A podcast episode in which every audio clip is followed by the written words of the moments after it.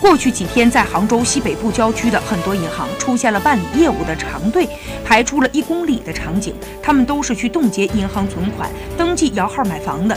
其中大部分人的目标是华夏四季和荣信蓝天这两个楼盘，因为价格远低于周边的楼盘，这两个新楼盘成为了红盘，万人抢购。五月二十五日开始进行摇号登记，而两个楼盘都要求先冻结一部分房款。才能报名登记，于是出现了大排长龙的景象。一名在银行门外等候的男子表示，已排了六个多小时，前面还有几十个号。而银行方面为了办理冻结存款业务，其他的正常业务基本停办了。有客户因为排队太久晕倒了，还有情绪焦躁发生口角的。银行每天都要安排专人维持秩序。